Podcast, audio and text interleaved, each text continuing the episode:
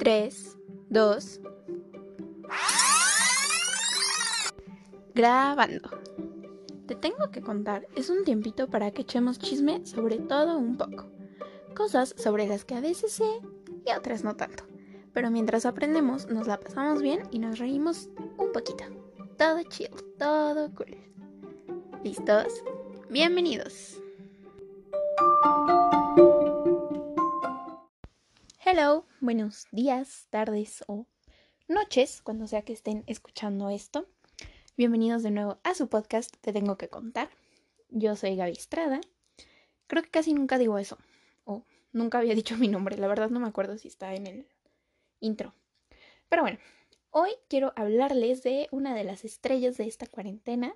Saludos cálidos a toda la raza que sigue en su casita. Y bueno, cuando en marzo nos mandaron a nuestra casita y pues no sé, o sea, pensamos que esto no iba a durar tanto y aún no nos pegaba el encierro, aún no perdíamos la cordura. Pues yo como que vi que a la mitad de Instagram lo poseyó Body Balastro y sacamos nuestro repostero interior. O sea, y me incluyo, la verdad es que todos hicimos por lo menos unos hot cakes, por lo menos un pan francés que nunca habíamos hecho.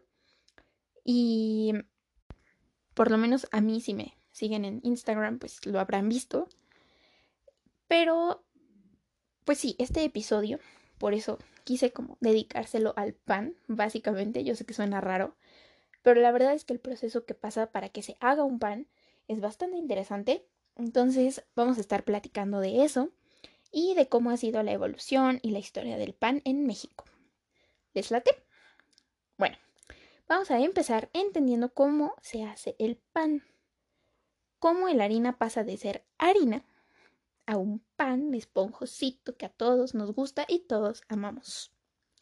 Y es que el pan casi siempre tiene como esa textura esponjosita. O incluso cuando es como un poco más firme en consistencia, que es como más durito, cuando lo partimos siempre tiene hoyitos que son por las burbujitas que estuvieron ahí. Bueno, pues estas burbujitas son la parte más importante de la formación del pan y se forman gracias a las levaduras. De levaduras habíamos hablado un poco más en el capítulo de la cerveza y bueno, recordemos que son estos microorganismos muy muy usados en la industria alimentaria que nos ayudan a obtener alimentos fermentados. Cuando nosotros hacemos un pastel, lo más común es que para que esponje usemos Royal, que es polvo para hornear, pero no sé, la marca más famosa es Royal y todo el mundo así le dice. Y bueno, este polvo no tiene levaduras eh, como tal, ¿no? Pero la mezcla de sus ingredientes, que son crema tártara, fécula de maíz o maicena para los compas, y bicarbonato de sodio, tiene la misma función e incluso son más rápidos que las propias levaduras. Y al polvo, de hecho, pues también se le conoce como levadura química. Esa es como la opción más rápida, más fácil, más tal vez barata. No, no estoy segura. Otra opción que tenemos para hacer un pastelito en nuestra casa es usar levadura tal cual. Esa eh, la venden en barrita. Bueno, yo la he comprado en barrita. Pero creo que también la venden en polvo. Para usarla, primero hay que disolverla en agua. Y justo en ese punto si algún día lo van a hacer, tomen sus precauciones, burbujea cañón, cañón, se esponja así toda y se derrama, entonces tengan mucho cuidado cuando vayan a hacer eso. Y después de eso ya se puede mezclar con los demás ingredientes. Se hace una bolita y la tapamos muy muy bien con plástico y una telita. Después eso se lleva a un lugar que esté como medio calientito o que le dé el sol indirectamente y se deja reposar. Y ahí es donde se pone chido todo. Cuando, o sea, cuando nosotros agregamos el polvito, pues en realidad el royal solo vemos que esponja hasta que ya está en el horno el pastel. Pero en este caso vemos como el proceso un poquito más claro porque las levaduras que, que usamos en, en forma de barrita, por ejemplo, cuando la dejamos reposar, van a empezar a comerse de alguna forma el azúcar que hay em, en, el, en la masa. Siempre a la masa le ponemos azúcar de alguna forma, ya sea como azúcar tal cual, como la leche, como miel, pero siempre tienen que tener una fuente de glucosa. Y bueno, cuando empiezan a romper el azúcar y tienen oxígeno disponible, empiezan a producir así CO2 a lo bruto y esa es la razón de ser de las burbujitas, es todo ese CO2. Pero todo ese CO2 se va quedando adentro, ayuda a que la masa leude y crece muchísimo. Pero en algún momento el oxígeno disponible se va a acabar y las burbujitas se quedan ahí adentro atrapadas. Cuando se acaba el oxígeno, la levadura empieza a producir más etanol que CO2.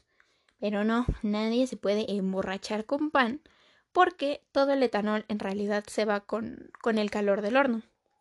Y pues al final solo nos queda el pan con sus burbujitas muy mono.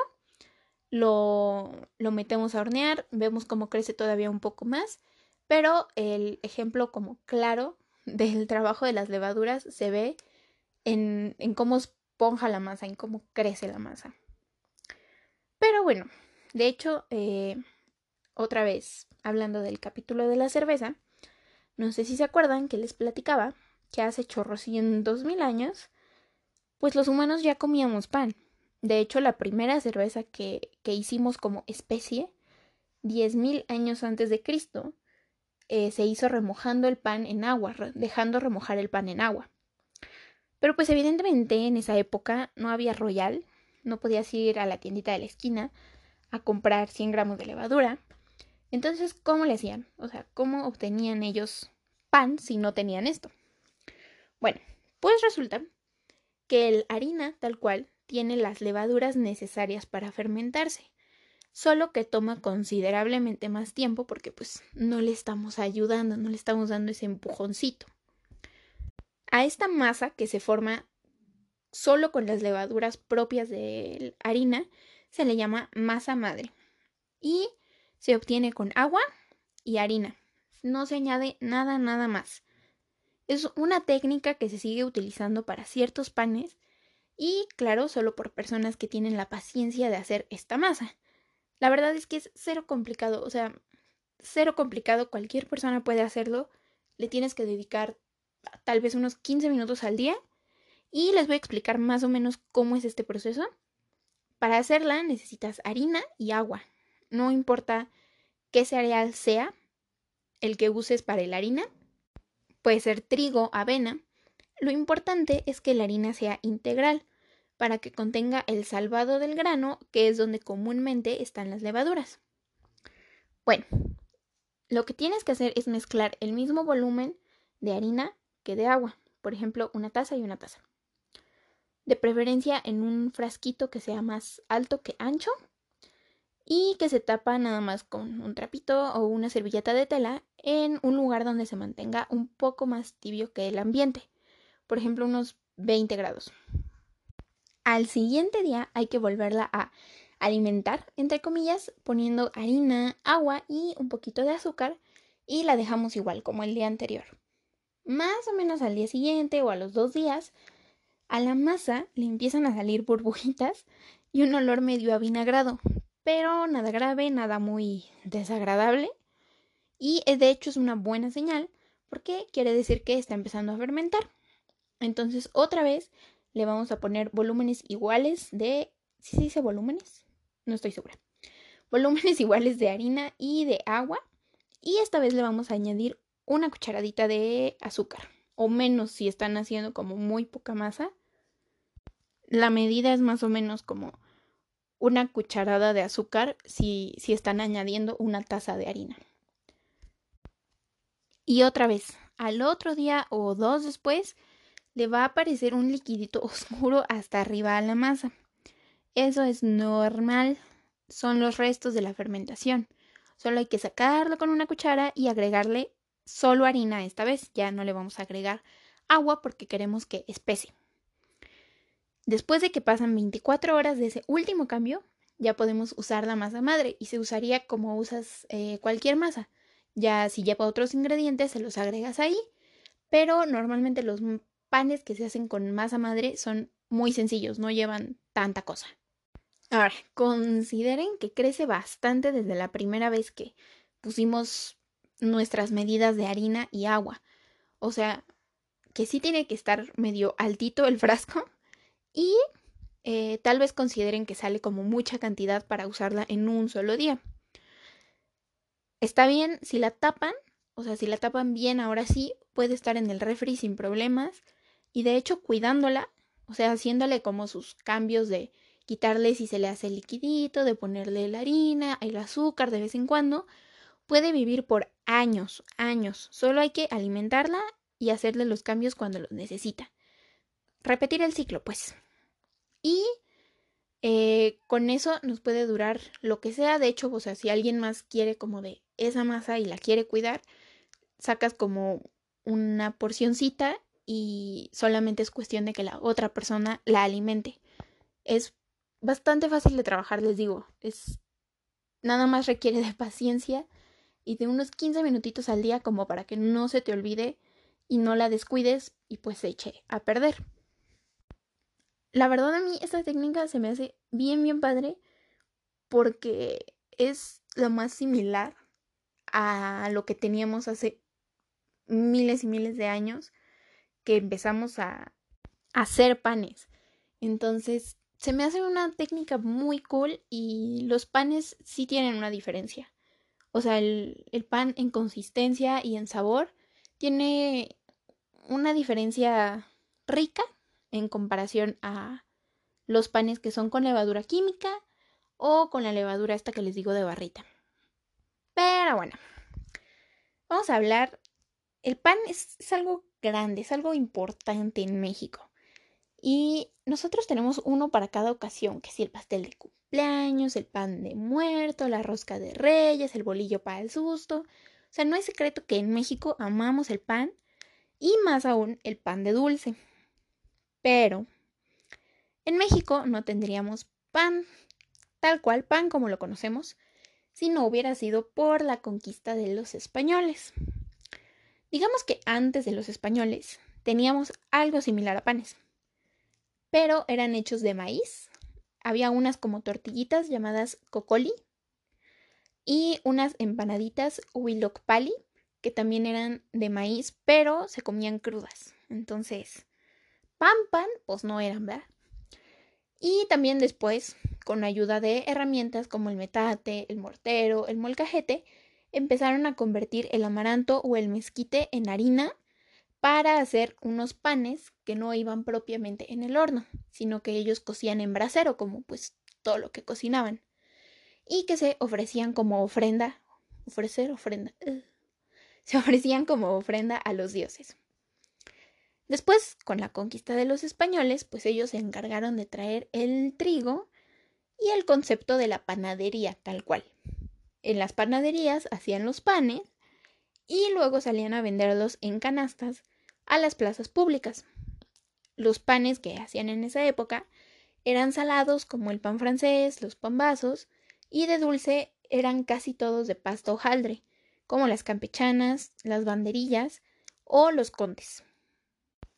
Con el paso de los años y así durante toda la colonia, mucha de la innovación y de la creatividad en el pan vino de los conventos, donde era la base de la alimentación por la connotación religiosa del pan, y además era la principal fuente de ingreso de las monjas.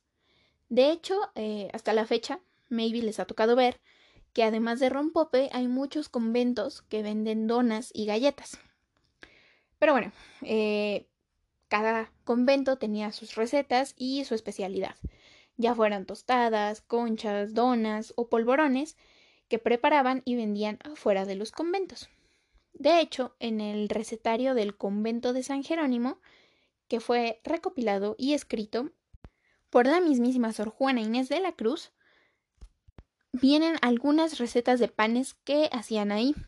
Si ven las recetas, la verdad, no sé si son, o sea, son una joya histórica de México, pero son muy raras, porque en tres a cuatro renglones te dice ingredientes y procedimiento. O sea, no entro en ningún detalle. Literalmente te dice una libra de harina y una libra de agua, media cucharada de azúcar, mezclas todo y lo horneas. Y ya, no te dice nada más. Pero bueno, tiene muchas recetas, tiene las recetas que hacían las monjas de ese convento y como les digo, más de la mitad son panes, de hecho. Después, muchos años después, con la intervención estadounidense a México, apareció en las panaderías el pan de caja o de molde, que vendían rebanado en las panaderías, que es el pan para sándwich, básicamente. En esa época a lo mejor no se usaba así, pero es ese pan. Y también, gracias a los gustos ulala de don Porfirio Díaz, empezaron algunas panaderías que tenían tradición y técnicas francesas, como el Globo, que pues sabemos que sigue hasta hoy en día, programa no patrocinado por el Globo, ya quisiera yo. De hecho, en los cafés más nice, más acá, sobre todo en la Ciudad de México, los preferidos eran siempre los pastelitos y otros postres de repostería francesa, mientras que toda la tradición en panes que nos habían dejado los conventos y otros panes como el bolillo, las trenzas, las conchas, magdalenas, los calamares, se dejaban solo para las clases sociales más bajas, que ya fuera en panadería o con los repartidores de pan, pues compraban eh, estas piezas que eran de un tamaño más grande, pero por un menor precio que las piezas francesas. Entonces, fue una época oscura para la tradición mexicana del pan. Porque les digo, se veía como, como algo de clases bajas. Y era muy tradicional que los panaderos salieran, ya saben, con su canasta en la cabeza a vender por las calles, como en las películas.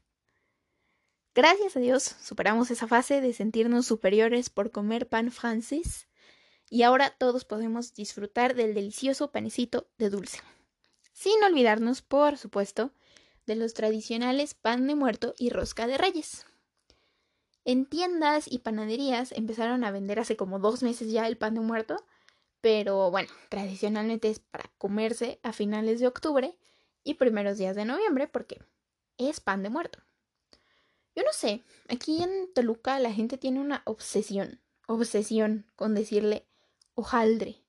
Y yo desconozco el motivo. O sea, si ustedes lo dicen, lo, lo saben, por favor díganme, porque en ningún otro lado le dicen así. Se me hace bien raro.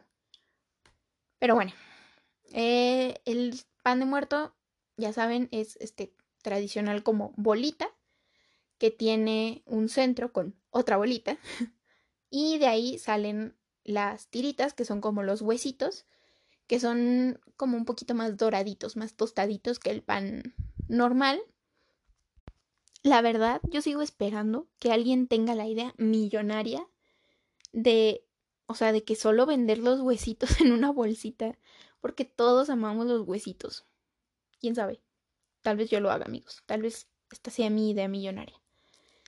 Pero eh, el pan de muerto, a pesar de ser el más popular, no es el único pan de la temporada. En Chiapas hacen turuletes.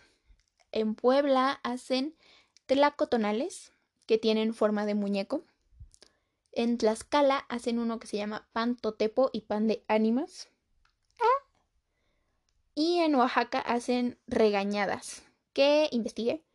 Y son panes con forma de las manos, de los pies y de las caras de las ánimas. Está creepy, I know. Y son de pasta hojaldrada. La verdad es que nunca he probado ninguno de estos panes. O sea, solamente he probado el pan de muerto que todos conocemos. Pero lo necesito. O sea, ya tengo una nueva necesidad que es probar estos panes. Porque mi día festivo favorito es el Día de Muertos. Entonces, tengo una nueva meta, tal vez este año no lo logre, pero quiero probar todos estos panes. Ahora, sobre la rosca de reyes, eh, por supuesto que no nació en México ese pan, o sea, es de hecho una tradición romana y también ya de hace muchos, muchos años. Pero eh, debido a la gran popularidad de los Reyes Magos en México, y pues a que aquí nos encanta el argüende, pues ya lo hemos hecho algo muy mexicano, con su chocolatito caliente. Además de que, pues, yo dudo que en otro país usen de pretexto al monito de la rosca para un mes después comerse unos tamalitos. O sea, no es de aquí, pero ya lo hicimos de aquí. Esta rosca puede estar así nada más, o también la he visto rellena de nata, de crema pastelera. La verdad, a mí me gusta sola, sin relleno. A lo mucho de nata, pero las de crema pastelera me parecen ya un exceso, un libertinaje ya. No, nadie los necesita, amigos. Y de toppings puede llevar ate, nueces, higos u otras frutitas deshidratadas que creo que a muchas personas no les gustan. Por lo menos en mi familia yo me como lo que viene en las rebanadas de mi hermano o de mi papá porque no les gustan y a mí me encantan. O sea, las frutitas sequitas, los higos, a mí me encantan. Pero sí he visto que todo el mundo las deja siempre en el plato así cuando se comen la rosca. Además de que tienen como esta parte que es como corteza de concha, que a todo el mundo le encanta y todo el mundo se pelea por tener. Y de hecho una vez sí vi una, una rosca que era como todo de concha, pero pierde emoción. Porque pues ya, o sea, ya, ya no te peleas por el pedacito con concha, ya todo es igual. No. No sé si lo mismo pasaría con mi idea millonaria de los huesitos de los hojaldres. También como story time, una vez compramos una rosca como de 15 personas y no venía un triste muñequito en toda la rosca.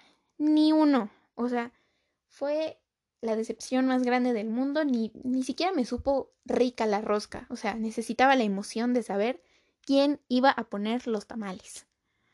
Por eso les digo que no es mexicana, no nació en México, pero pues no sé, como que el mitote mexicano se presta para adoptar el pan y cualquier pretexto para comer pan, pues sabemos que es bueno.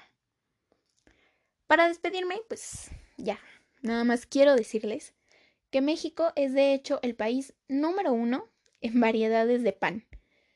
Este certificado, tenemos nuestro reconocimiento oficial de ser el país más diverso en formas y sabores de pan. Y pues sí, la verdad yo sé que, que me faltó hablar de muchísimos panes, de las conchas, las orejas, los churros, los cochinitos, los besos, los moños, las chilindrinas, los cuellos, pues que de verdad eran muchos. No iba a acabar. Pero si les interesa, podemos hacer un segundo capítulo del pan, hablando de nuestros panes de dulce favoritos. La industria de la panadería en México es enorme. O sea, además de, obviamente, las grandes marcas de panes que han salido de México, Bimbo, las panaderías son básicas para el comercio local y pequeño slash mediano de México. Hay muchísima gente que vive de la panadería y pues de la panadería tradicional, o sea, de, de los churros, del bolillo, de la telera. Y el olor a una panadería siempre es hermoso, precioso, te, llega al corazón. Entonces, recuerden que la próxima vez que se les antoje un pan, traten de comprar en su panadería de confianza o la que esté cerca de su casa y ayuden a un panadero mexicano y a cuidar una tradición tan bonita y deliciosa que hemos tenido aparte por tantos años y que es, deliciosa, o sea, a quién no le gusta el pan. Como siempre, les agradezco muchísimo que hayan escuchado el capítulo y recuerden los tecueme. Cuídense y bye.